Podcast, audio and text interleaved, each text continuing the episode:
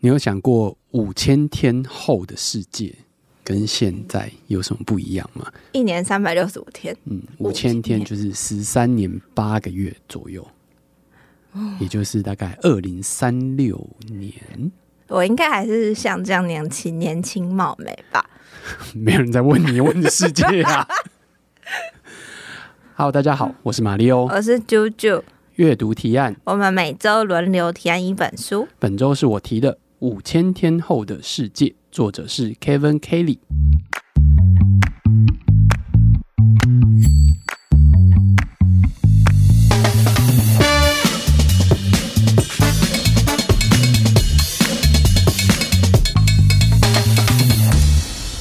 好，这个 Kevin Kelly 就是大家喜欢称呼他为 KK， K 哎、 K，但他其实年纪也不小了。我以为你在写 K K，我以为是百灵果 K 嗯不 K K 并不 Ken 是 and Kelly。哦并不是，他们年轻太多了。你稍微介绍一下，KK 在科技圈算蛮有名的一个人物，就是以撰写一些分析还有预测，他算是闻名的。但是我必须承认，虽然说我有写说，我觉得他的在科技媒体界的地位，可能跟之前退休的前《华尔街日报》记者跟 Recall 的创办人 w a l m e r s b e r g e r 就是汉堡大叔同等，但是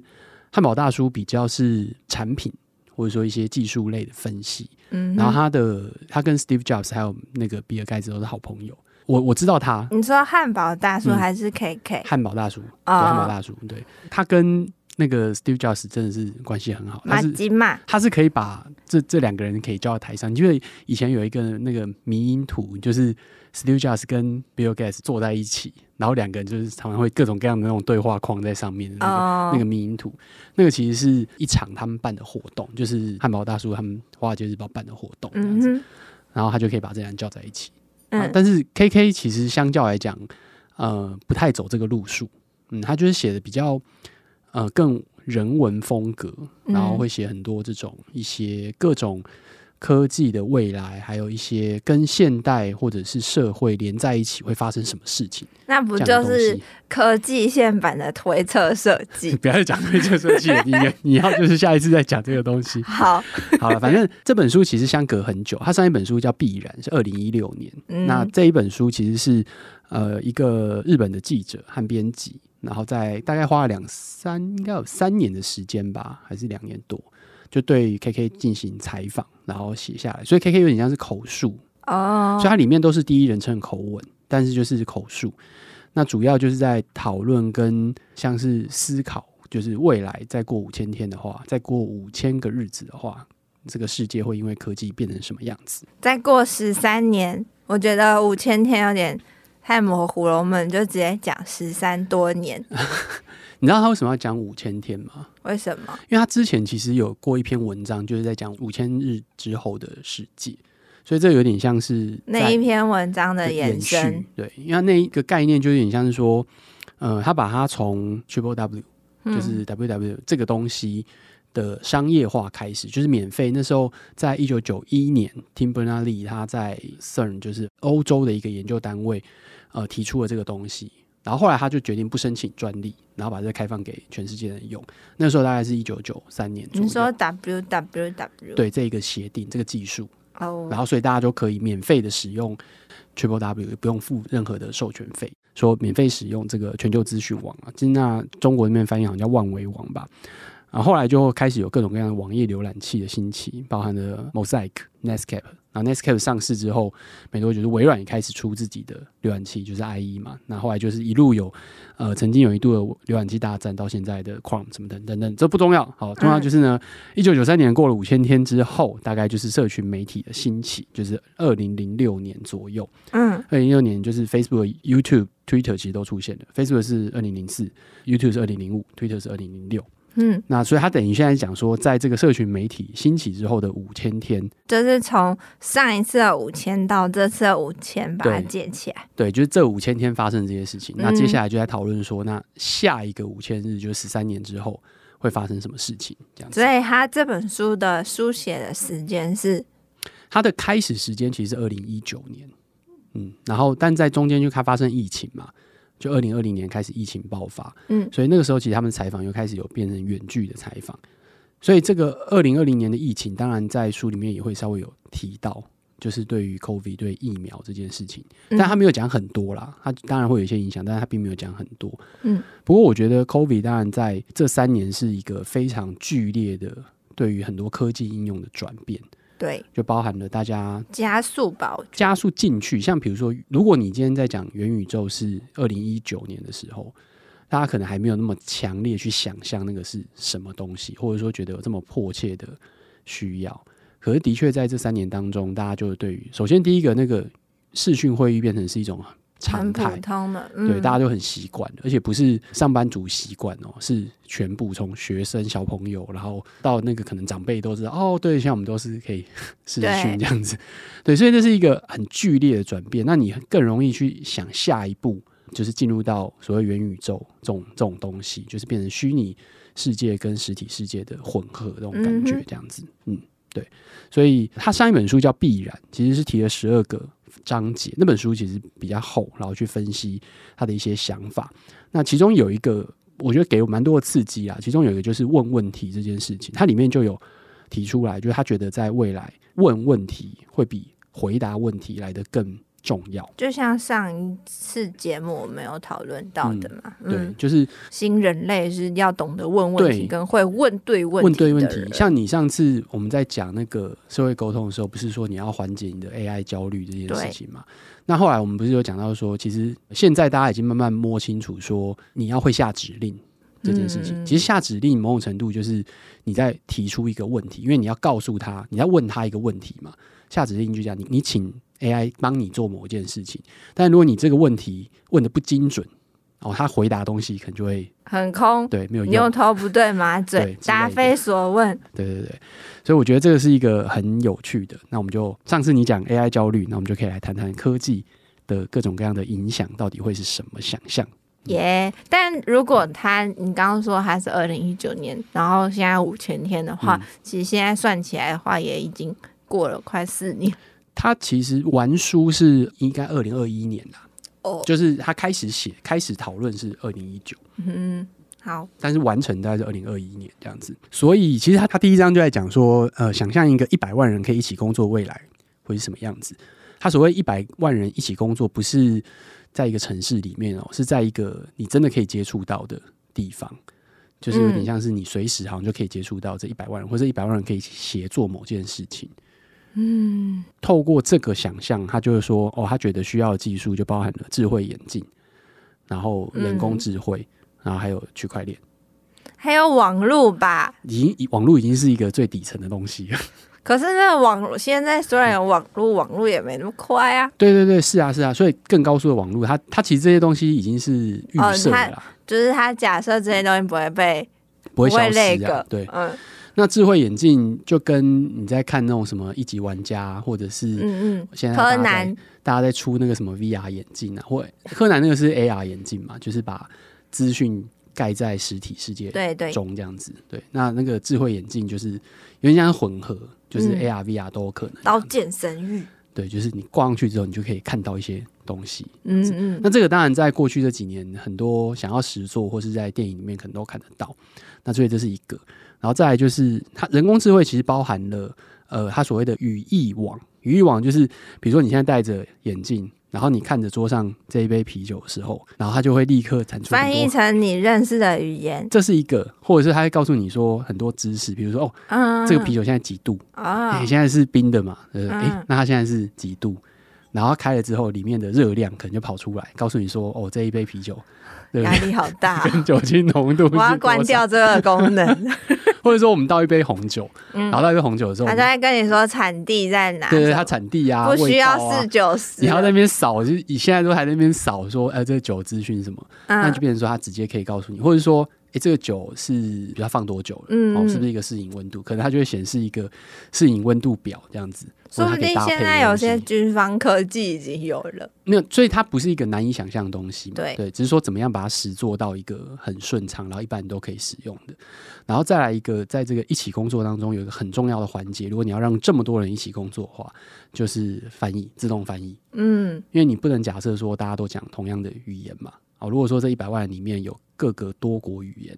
那现在大家都是比较用英文对，对，就最常用的可能就是哦，用透过英文的方式来沟通。还要学习，还要考试，对，以后不用考试以后了不，用学英文了，英文老师失业了，拜拜。就是他就会假设，好像以前小叮当里面什么哆啦 A 梦不是有什么对翻译举弱吧？哦，对，对举弱，吐司是记忆吐 司，没有童年。呃，对不起，然后你就可以直接听懂对方在讲什么。其实嗯很多科幻电影大概都是这样子啊，不然就是先稍微介绍一下，然后之后全部都变成英文这样子，对就，在拍电影的时候。但总之就是大家就可以很容易的理解顺。畅的沟对，通，理解彼此在讲什么，所以这件事情也很重要。那在区块链其实比较像是说金流的服务，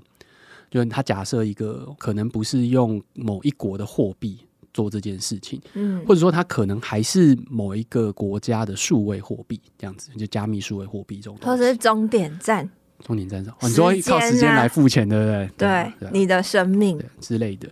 然后我觉得就是这个书其实书不厚，但是就是它提了很多很多想法，很好玩，你就会去延伸，就觉得诶，这个东西是不是可以跳到下一个？嗯，对，里面就是讲一讲，突然提了一个观点说，那如果今天老人就是老年人也可以很熟悉这些科技的话，那你看哦，如果他们熟悉科技，然后又有经验，那年轻人不是反过来反而会失业嘛？就如果老年人也可以很快速的熟练熟悉这些技术的话，嗯，那年轻人他的优势会会在哪里？反应速度啊，当然有可能啊，可是你要想，现在的生物科技这么发达，就是人类的哦，嗯会越来越长对寿，寿命也状会长态会越来越好，状态越来越好嘛嗯。然后像大家也会越来越知道你要靠什么方式去维持你的健康，不只是饮食或者是那种保养品，比如保养运动的方式，对，那它都会让你的健康状态可以维持的更长更好。那所以反过来，反而是这种没有经验的年轻人，他过往的优势会是什么？哦，现在会不会就变成比较没有那么大的优势？这个很好玩，我觉得这个想法就很好玩。好新哦，好，所以呢，刚刚那时候列了什么东西？哦，末日电影。末日日电或影，影集。因为我为什么讲末日电影或影集，原因是因为 K K 他在里面一直讲说他是一个乐观主义者，他在以前到现在他都讲他是一个乐观主义者，他认为科技会带来很多。影响那有正面的有负面的，但他一直认为正面的会比负面多一点点，嗯，对，就是可能五十一的正面，四十九的负面，那就多它了百跟分之一。那它跟你所谓末日电影的因为你关联性，就是你不，觉得现在很多科幻电影或者是影集，大家都很喜欢走那种末日风，像最近很红那个《最后生还者》，嗯它，其实就是末日风啊，就是真菌就是把人类全部干掉，对，然后就倒退这样子，或者是像呃，我看过那种就是电力突然消失不能用还有那个啊，有一个那个蒙布，哦，是境境界还是什么就是你睁开眼你就会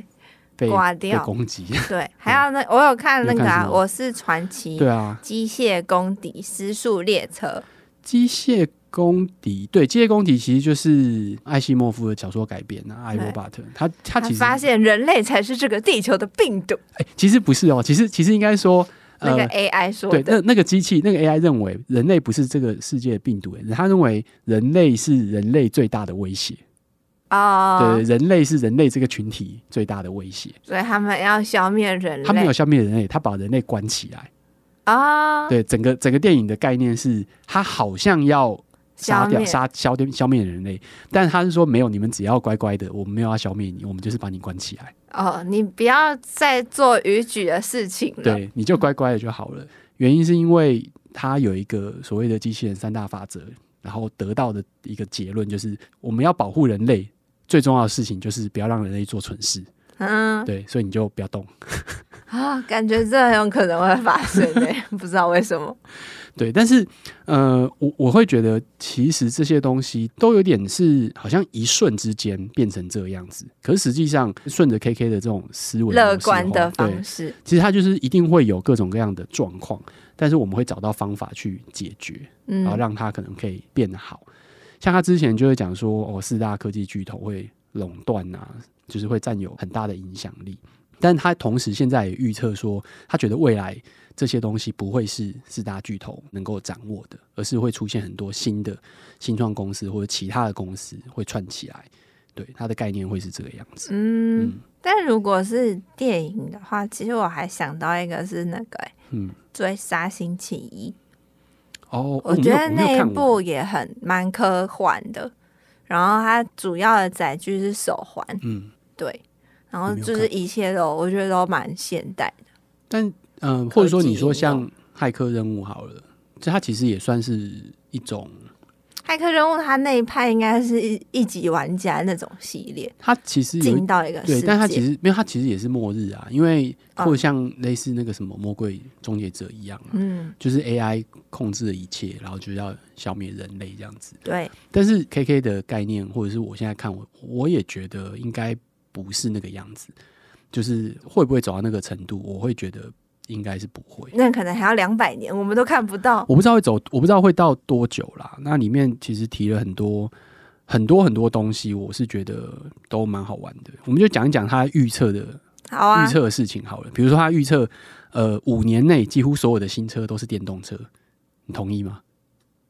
我不确定， 但是如果是新车是电动车，那应该是。可是我觉得电动车现在还有一个问题是充电站。对啊，当然啊，对，就所有的科技普及，它中间一定都会有问题要解决啊。对，那就像你看，现在 GoGo 推那么久了，也不是满街都 GoGo 罗这种电动摩托车啊。对对对对对，所以我觉得应该还是有难度。我觉得五年内要做到新车出厂的车都是电动车，我觉得不太可能。对，嗯，所以因为五年内就是二零二八年嘛，嗯，对我我觉得就是说它的它不是说旧车都或者说全部在跑的都变成电动车，对是新推出来的，没错。对，我觉得是有一点难度的。对，嗯，这有点难度。好，然后再来就是呢下一题哦，这很酷。来，十年内，中国会推出相当于 iPhone，包含欧美人在内，全世界的人都想买的中国产品。它是指产品还是指手机？产品产品不一定是手机，我觉得这题现在已经是了啊、 物美价廉，谁不买爆？ 但它的呃，对我觉得它它有点像是，因为它特别提 iPhone，就有点像是说科技产品呃，不不一定科技产品，但就是有点像很潮的感觉，哦要，要有一种品牌的潮就感。我有了，我就是嗯，对对对对对，你会觉得很自豪的那种，或者说觉得哎、诶我就是帅这样子，哦你，觉得有吗？感觉有机会，可是目前的现在世界局势好像还有是有点困难还是有点难度。嗯，其实我想到的第一个其实是 TikTok，哦、嗯对、软体，对，因为它不是它不用买嘛，它是免费用的，对，对。但我我我是觉得 TikTok 是已经达到这个等级的，可是 TikTok 也没有到就是哦，我有 TikTok，我很怎么样？对可是还没有到很怎么样这一这一趴。可是你看他们已经很多人都是觉得那是我很重要的一个社群平台，或者是我的身份认同，嗯哼哼我不知道，懂，对。因为上面有个社交的那个，对啊，就是影响力其实很强大，那个真的很强。我觉得 TikTok 在欧美的影响力真的很强大。我觉得中国会推出产品。但是会不会让大家都会觉得趋之若鹜？我保留一个问号。但其实像如果认认真说的话，其实大疆就是对啊无无人机，是 DJI，大疆就是 DJI，对，而且那个无人机是真的是就是以无人机品牌来讲，算是很厉，非常非常厉害的。就物美价廉呐、它应该没有到物美吧？有，它就哎呃，是应该没有到价廉吧？有，真的吗？它有比较便宜吗？没有比较便宜吧？它其实算便宜，就是以 CP 值来说真的吗，大疆是真的是功能啊，性价比真的极吗高？。是、哦、对，好，我毕没有竟我玩也之前也对也是是有小小待过无人机公司的对，啊、 我没有玩 过，但我知道它是很好的无人机的产品啦。对，好再来就是自驾车将会在二零四六年之后成为主流，自动驾驶十几年了，已经二零二零四零是在十年后不止啊，十七年后成为主流啊、主流。我觉得可我是这个的这个的嗯背后，其实就是你要是电动车，电动车对几乎是成为家家户户都有的东西，不可能。不可能嘛，我跟对你讲，其实反而是你刚刚讲的那一个 Line City，对，我、就是我那我要先讲，好我要你讲嗯赶快讲。 就是你在讲这个题目的时候，我就刚刚在那个节目开始前，我就很兴奋跟马里奥分享说，啊，沙乌地阿拉伯有一个 Mirror Line，、嗯就是这个呃，沙烏地阿拉伯很疯，就是他们很有钱，所以他们都会想要做一些很有挑战性的东西，所以他们打造了一个全长一百二十公里里对，然后高四百多多公尺高的一个镜面的长形的城市，然后他们觉得这城市，他们预设它未来可以容纳五百万人，嗯嗯嗯以及就现在这个城市已经有非常多世界最顶尖的建筑师投入在进行做设计，然后他们也有预售屋的概念，嗯所以他们也会卖里面的那个，就是你住进去的房子嗯已经在卖了，嗯，yeah。对，我觉得呃，我我但是刚在这种全新的城市，对，因为他其实有提到，他觉得纯自驾车环境比较有可能，自驾车跟人类驾驶车混合在一起的环境反而比较恐怖，比较难达成。对对，就是你要要把那个落后的人补起来，不不想再落后了， 就是就是就是科技不一致的，对对对，嗯，你如果全部都是无法控制，那可能大家就不能怎么样嘛。但如果今天你是有人在那边开，然后对我觉得他反而会，而且法规会不一样。嗯，我觉嗯，得法规限制一定不一样，对，所以反而比较难。那我觉得二零四零年成为主流，应该是说有些地方可能会是这个样子。嗯或者是共产主义国家吧，要换就是对，或其实就是说，像你刚刚讲的那种全新打造的一个城市，像印尼，它要搬首都，嗯，对，就是你要打造一个全新的城市的话，我觉得是有可能的。对，好，再来就是二十五年后会有更实用的智慧眼镜。我不知道，我觉得这种人像废话，你知道 吗？嗯，对对，嗯，二十五年后会有更实用的智慧眼 镜。我实在不知道说什么。就是我其实就是看智慧眼镜，我都觉得它就是很像电影的噱头。你就把它想成是一九九零年代的行动电话就好了。八零年代、九零年代行动电话，它几乎不是一个没那么实用，它可以拿来做点事情，还但是没有也如果没有太智大的慧影响眼镜之后可以拿来开会，就像 Kingsman 对啊，就是它就是那个概念啊，金就牌特务，对对，就是它一定是 AR 跟 VR 混合在一起啦，对，对啊，就这这这也是一定的啦。好啦。然后二十五年以内，二十以内哦，科技四巨头当他然不，以他们已经要被取代了，科技四巨头将被取代，他们已经科技四巨头，我们先讲一下，科技四巨头在我应该是 GAFA，就是 Google、Apple、Amazon 跟 Facebook，对对，所以就是现在已经不是 GAFA，应该是 Apple、Amazon、Alphabet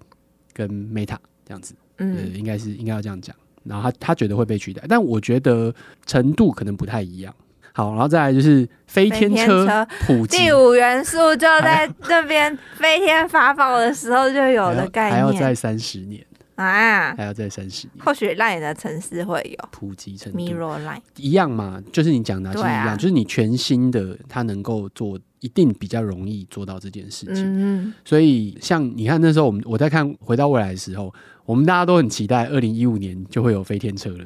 二零一我五，们就过很久了， 二零一五在干嘛？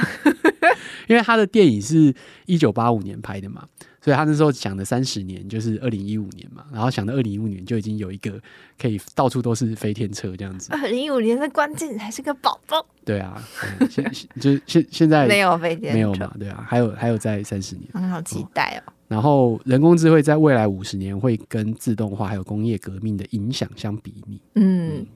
这个我觉得是蛮合理的一个。但是在五十年嘛，哦，他是说他的影响力带来的影响力，嗯因为，工业革命影响力在太强大了，。对，然后自动化就是机器开始可取以代人力，对取代很大量的人力的时候，它的整个影响变得非常大。对，然后再来就是呃，经过五十年哦，又是五十年，一般人能够理解新科技不会夺走工作，是增加工作机会。怎嗯。么看这件事情？现在已经大家要被迫接受这件事情啦 ，AI 的关系。而且我觉得，其实他这句话应该是建立在还没有疫情前的那个对话基础，我在猜。不，我不，我觉得不是欸诶、我我觉得那个概念有点像是说，它会有很多新的工作出来，就是新科技会带来很多新的工作，对，但是也会有工作不见是真的，我觉得这是真的，只是有点像是说，那你可以做别的工作，那这个东西在经济学上一直都存在这个讲法。可是，一般的人就会觉得说，你这个有点何不食肉糜，就是现在说哦，AI 很夯啊，AI 很厉害呀、啊，然后你说那你就可以去就是做 AI 相关的研究开发，但问题是你要一个我们写文章的人，然后你跟我讲说不会啊，你就写程式就好啦。你就想说哇，讲的很轻松讲哎、的轻松哦，何不食肉糜？对啊，我觉得他的很多人可能听到的时候，第一个直觉反应会是这样子，就是、嗯，哦，我看到了现在有这样子的一个趋势，就像你讲的 AI 焦虑一样。哦，我知道现在这东西变得很夯，可是我跟不上啊，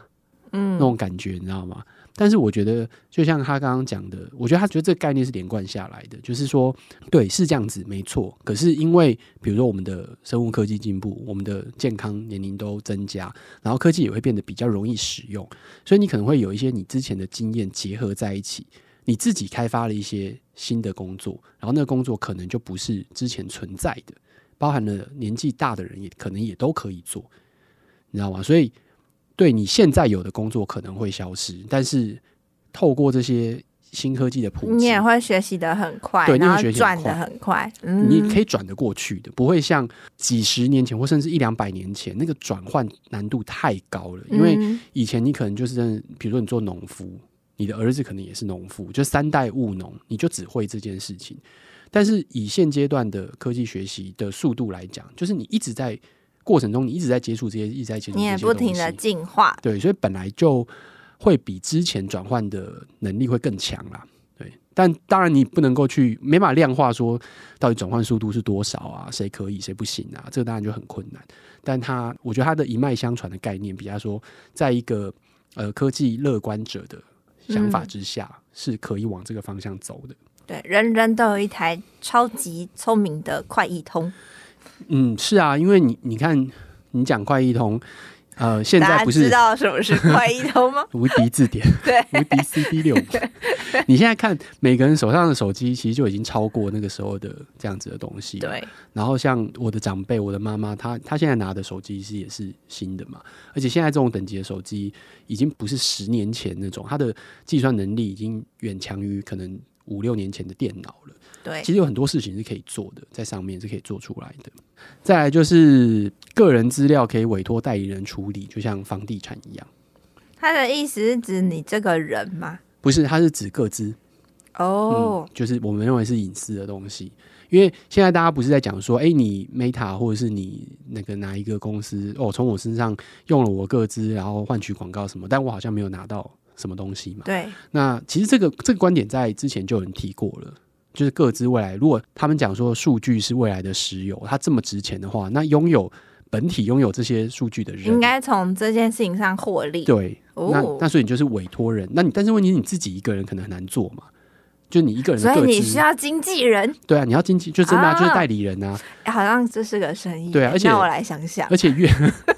而且越我们讲说越在社会上重要的人或者是成功地位的人，他的个资是不是一定更珍贵？嗯，那我来想想这 件事情，关键应该蛮多人可以用的。对，好，然后最后一个我看到的是自动驾驶，不只是汽车，还有无人机。啊、同意。嗯，就是无人机本来就是自动，就是它已经可以做到自动驾驶了啦，然后然后那无人机上面本来就没有人在操作，是你用遥控的方式。对那接下来就是有点像客机，也可以变成是无人驾驶。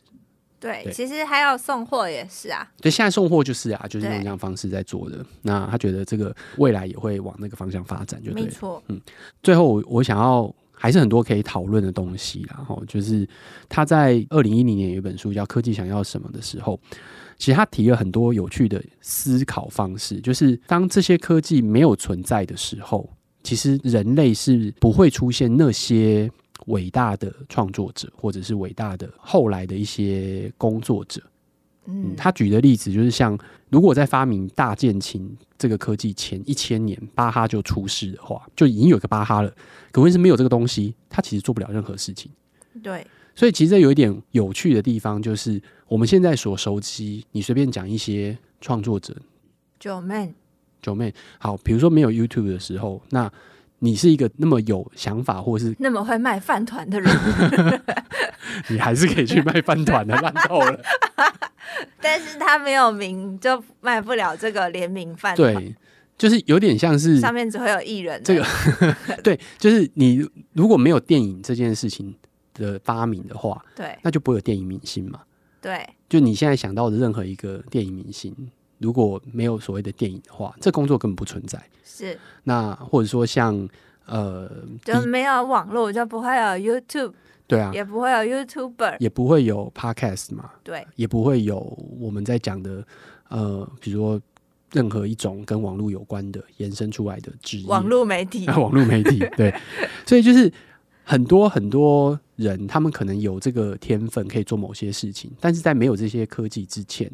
其实这些人就不会存在。但这这有点鸡生蛋，蛋生鸡的问题，就到嗯底是因为科技，然后有这些人，还是因为有这些人，然后用了这些科技，我们才想到哦，原来可以这样用。究竟是英雄造时势还是时势对造英雄？其实这不知道，但我觉得这就是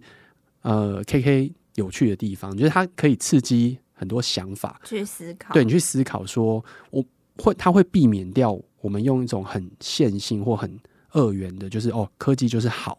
科技就是不好，然后新的科技就是会让人失业，或者说 AI 就是会让你很焦虑，然后我们有一天就会被机器人给囚禁起来。它是一个非常直线性的思考之下，你会得到这个结论。可是中间可能会发生很多很多事情，就是有点像多重宇宙一样。然后就是你要嗯走到那一个宇宙，其实那是很多条选择，选择，选择，选择选择，最后选择出来的有可能会走到那个宇宙。但是实际上，这个过程中它有太多的变数了，对，你知道吗？光是一个，比如说中美现在这样子的关系，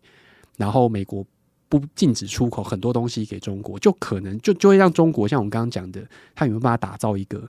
很棒的科新科技的产品，它难度就会高很多。对，可是如果没有这件事情的话，那或许它就可以进步的更快。像之前中国发展的很快速的时候，就是美国还刻意很多外商啊进去啊帮忙的时候，它的确就是很快就串起来了。嗯，所以这件事情它的变数非常非常的多。那我们可以用一种更多元的方式去思考所有的新的科技，然后搭上你现在有的应用情境跟想象，我觉得它就会有非常很多很好玩的可能性。这样子，嗯对。好，所以呢这一集就是跟大家分享了哦，K K 这本书《五千天后的世界》五千天后后的世世界，。对，那到底你觉得五千年后的世界长得什么样子呢？我们讲二零三六年，你觉得二零三六年会有什么不一样的东西出现？二零三六年，对，哦、我在问听众啊，哦，好吧。 我觉得，那我还我要讲，我觉得二零三六年或许应该是大家不需要学习语言的，跟很多课纲会大幅改变的世有可能界，嗯，有可能。因为你不用考试啊。但我觉得语言的会变成可能有点像是一种艺艺术术，对嗯，可能会变成一种艺术像，书法一对样，，就是你会，大家会觉得哇，天哪，你竟然会耶，嗯，对，有可能。嗯，好，好，你对五千天后世界有什么想法？你觉得二零三六年会有什么有趣的改变？或者英文说，老师会不会很焦虑呢？如果你是英文老师的话， 或是你是日文老师的话，留言给我 们，告 诉我让我们在们想什知么。道你的想法，对，上一次我们叫大家留言给我们，你家冰冻库里面有没有豌 豆？有没有豌豆？嗯，很多人有来留言哦。好哦，我还是觉得不可能。好啦，这是这一集的阅读提案，谢谢你听得开心，谢谢，拜拜拜。